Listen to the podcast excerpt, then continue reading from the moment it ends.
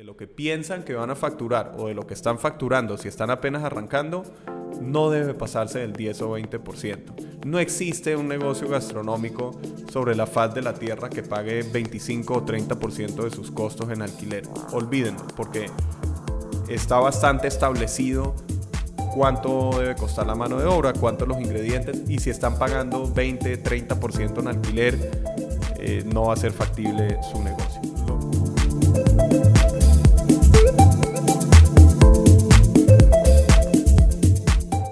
Bienvenidos a este nuevo podcast de Taste Academia. Los acompaña Amis Spiwak. Yo soy cofundador de Taste, la primera plataforma de aprendizaje en línea para el sector Oreca, hoteles, restaurantes y catering en Latinoamérica. Estamos estrenando plataforma web, así que vayan a explorarlo.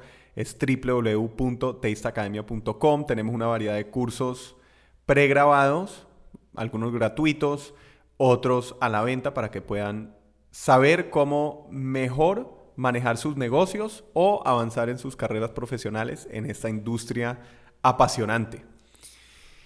Hoy les vengo a hablar de las cuatro claves para el éxito en estos negocios gastronómicos. Ya hicimos una primera parte de este capítulo. En total son ocho claves del éxito para los negocios gastronómicos. Ya hicimos los primeros cuatro. Vayan a verlo. Les dejamos el link en el descriptivo. Si no lo vieron, no se lo pierdan.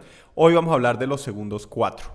Entonces, en el episodio pasado, vayan a verlo, hablamos de la importancia de tener claridad en su concepto, hablamos de la importancia de desarrollar una marca que sea coherente con ese concepto, hablamos de la importancia de desarrollar una carta o diseñar un menú que sea coherente con la marca y que sea coherente con el concepto, porque en últimas ese va a ser el rubro que más cuesta en la operación de su negocio gastronómico.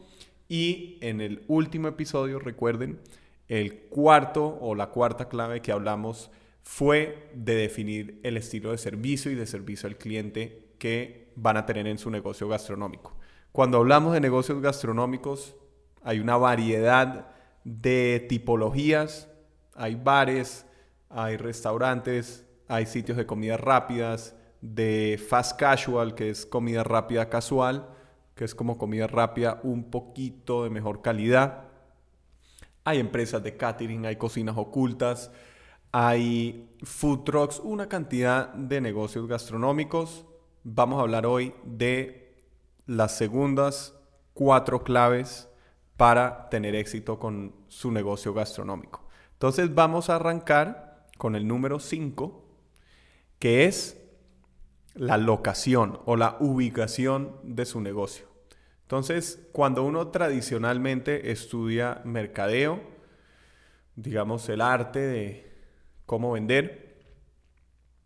Te hablan de las 4 Ps, hoy en día 5 Ps, que normalmente es producto y siempre la segunda es plaza. Entonces, a dónde van a vender su producto es muy importante. No importa qué tipo de negocio tengan, si es una cocina oculta, un restaurante, una panadería, una pastelería, en últimas le van a estar vendiendo a las personas que viven o que trabajan en el entorno de ese negocio. Escoger un buen sitio para montar el negocio gastronómico es fundamental. Obviamente, qué sitio depende del concepto que tengan. Por darles un ejemplo, si el concepto que tienen es un restaurante elegante para celebrar ocasiones especiales y que tenga muy buena vista, pues tiene que ser un sitio que tenga muy buena vista. Y seguramente no va a importar tanto que esté un poquito fuera del camino y haya que desplazarse, sea caminando o en transporte público o en un vehículo, un poquito lejos porque digamos que uno se incomoda un poquito por ir a tener esa vista muy bonita. Contrario a si su concepto es algo en torno a venderle almuerzos a ejecutivos que trabajan en una, una cierta área de la ciudad, pues no pueden tener un negocio que esté retirado, que esté muy lejos, que se va a demorar mucho venderle a las personas que trabajan en esa área de la ciudad. Entonces, la ubicación, la locación tiene que ser coherente con ese concepto también. Por eso arrancamos con concepto, porque es como el marco conceptual, valga la redundancia, de, del negocio. De ahí se va a desprender todo lo otro. Escoger una ubicación buena, excelente, es fundamental. Siempre me gusta cuando estoy hablando de la locación hablar de un gran ejemplo que escuché. Aquí en Colombia hay una cadena de cafés, esencialmente venden café como con cosas horneadas pequeñas, pastelitos, empanaditas, palitos de queso, palitos de chocolate, en fin. Es una cadena de cafés que se llama Tostado y creció vertiginosamente. Hoy en día tiene varios cientos de puntos de venta y lo creció en poco tiempo, tres o cuatro años. Y escuché una charla de uno de los fundadores de esa empresa que explicó cómo escogían las locaciones. Y era tan sencillo y tan brillante la forma que pues siempre la explico porque es una muy buena forma de entender esa escogencia del lugar.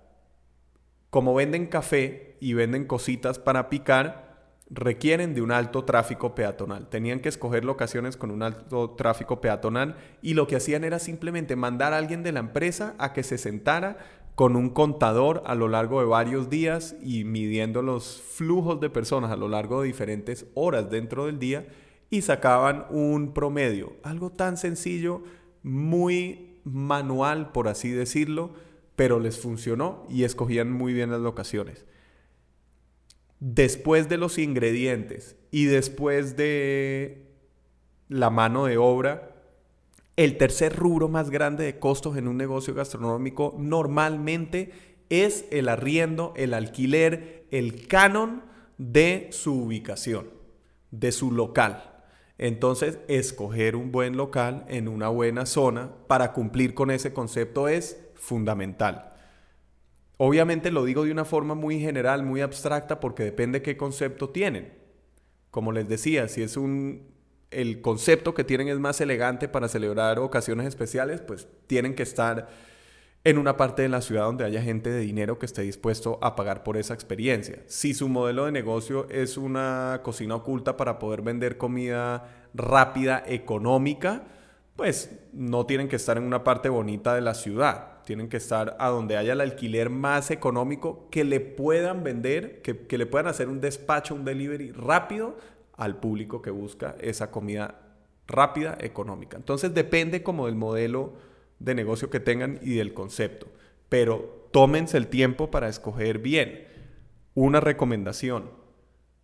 No se les puede pasar en su estructura de costos más o menos del 10 o 12% el alquiler. De lo que piensan que van a facturar o de lo que están facturando si están apenas arrancando, no debe pasarse del 10 o 20%. No existe un negocio gastronómico sobre la faz de la tierra que pague 25 o 30% de sus costos en alquiler. Olvídenlo, porque está bastante establecido cuánto debe costar la mano de obra, cuántos los ingredientes, y si están pagando 20, 30% en alquiler, eh, no va a ser factible su negocio. Lo normal es que no se pase del 10, 12%, ocasionalmente puede ser un poquito más, 13, 14, 15%, pero ya es bastante complicado. Listo, ahí va nuestro quinto, la quinta clave de éxito para negocios gastronómicos. Vamos con el número 6 y es el precio. También tiende a ser parte de esas 4 P's o 5 P's del mercadeo que hablan. Siempre está producto, está la plaza y después está el precio. Entonces tienen que tener un precio para sus productos, sea bebidas, sea comida, no sé, sea la decoración, en caso que tengan una empresa de catering, que sea coherente con su concepto. Entonces, muy sencillo, si su concepto es elegante y eh, tiene mucho que ver con estatus social y privilegio, pues probablemente tienen que tener unos precios elevados. Probablemente va a ser contradictorio y contraproducente tener unos precios muy económicos si su lugar es muy bonito. Todo lo contrario, si es un negocio que tiene que vender volumen. Entonces, están vendiendo café con cositas horneadas, tienen que vender volumen y probablemente tiene que ser económico. Están vendiendo almuerzos para un público trabajador, pues el trabajador normalmente quiere almorzar bueno, bonito y barato o económico. Entonces no pueden tener unos precios muy elevados. Normalmente lo que establece los precios, y esto es una recomendación, esto es un insight, esto es algo que viene de años de trabajar en la industria, los precios de cierta forma están establecidos en el mercado. Vayan a ver cuánto cobra su competencia o su potencial competencia y de ahí toman una decisión. Voy a vender más o menos igual o un poquito más económico o un poquito más costoso. Pero pretender que van a lograr vender algo al doble del precio de su competencia y tienen un concepto y un producto similar y un estilo de servicio, pues va a ser como complicado. Al contrario, si tienen un sitio, van a su competencia y van a vender mucho más económico que su competencia, eso probablemente es mala idea porque empieza una carrera hacia abajo en términos de cuánto le pueden cobrar a su cliente. Y va a venir otro competidor y dice, ah, usted está vendiendo a tanto, entonces yo lo voy a vender a tanto menos. Y empieza una carrera hacia abajo a ver quién vende más económico.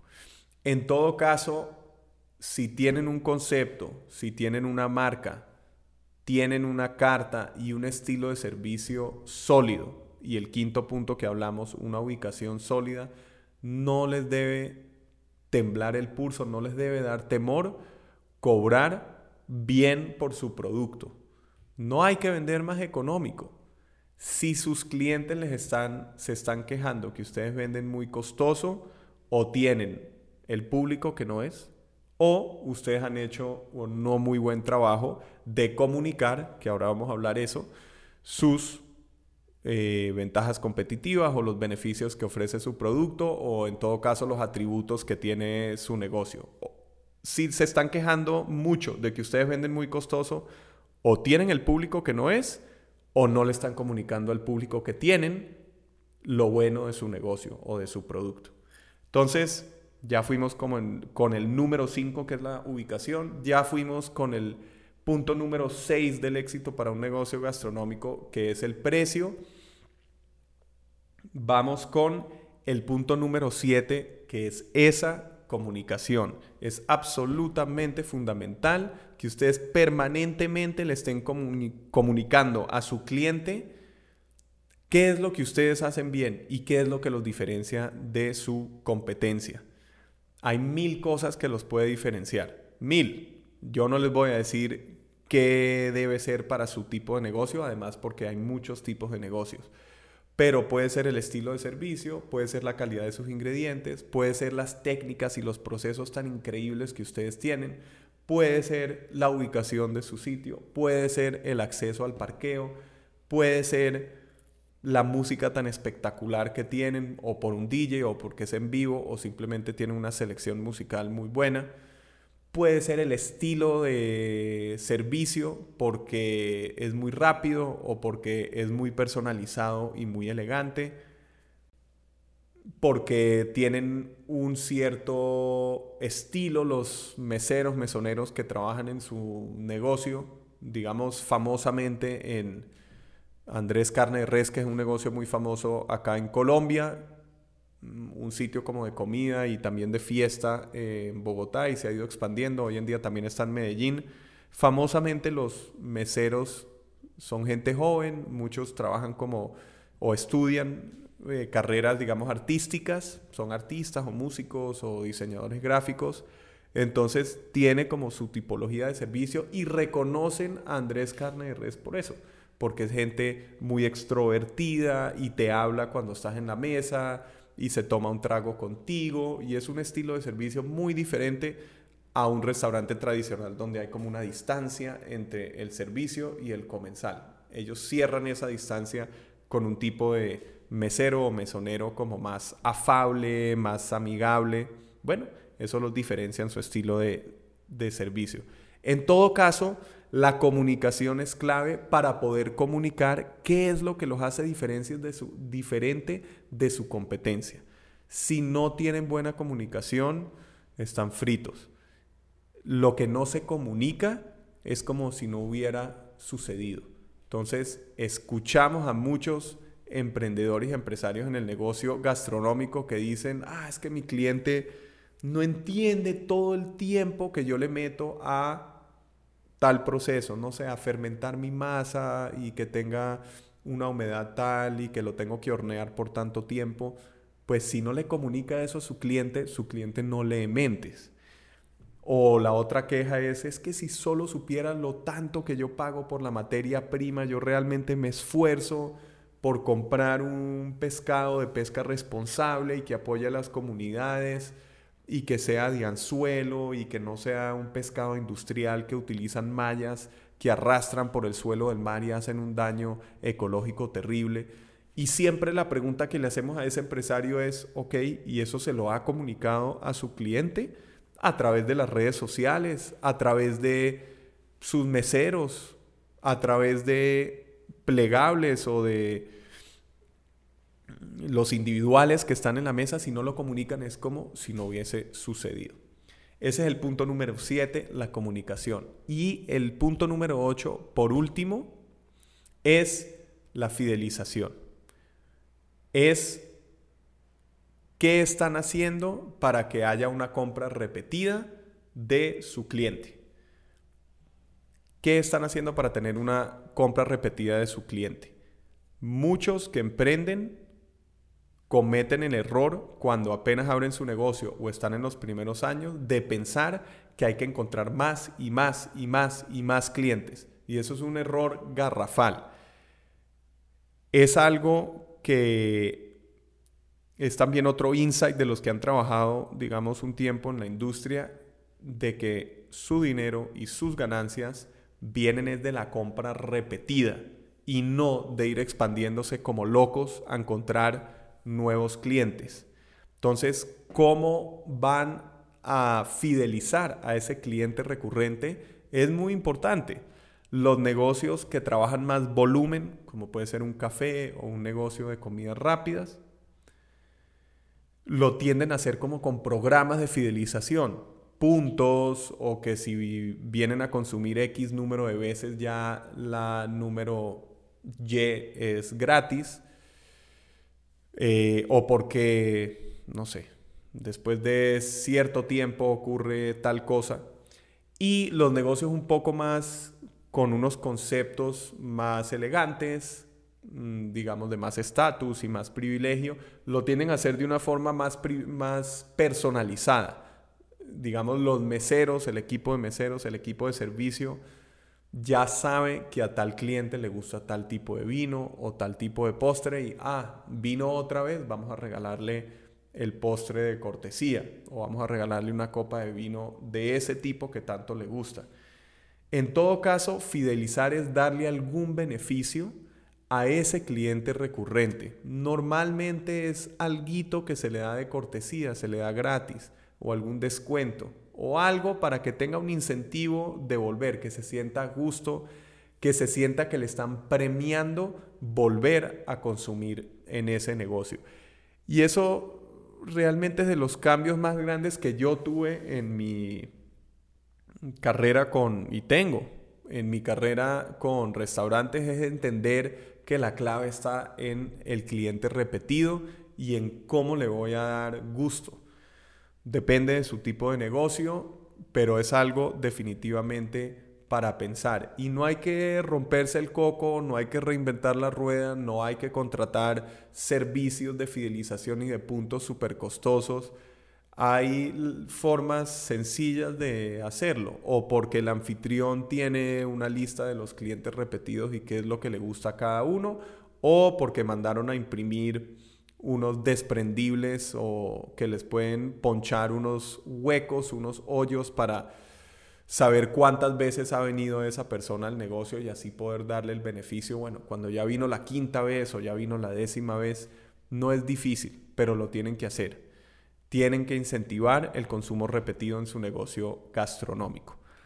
Eso es por hoy. Muchísimas gracias por acompañarnos en este segundo capítulo de las claves del éxito para los negocios gastronómicos. Hablamos de ocho claves del éxito.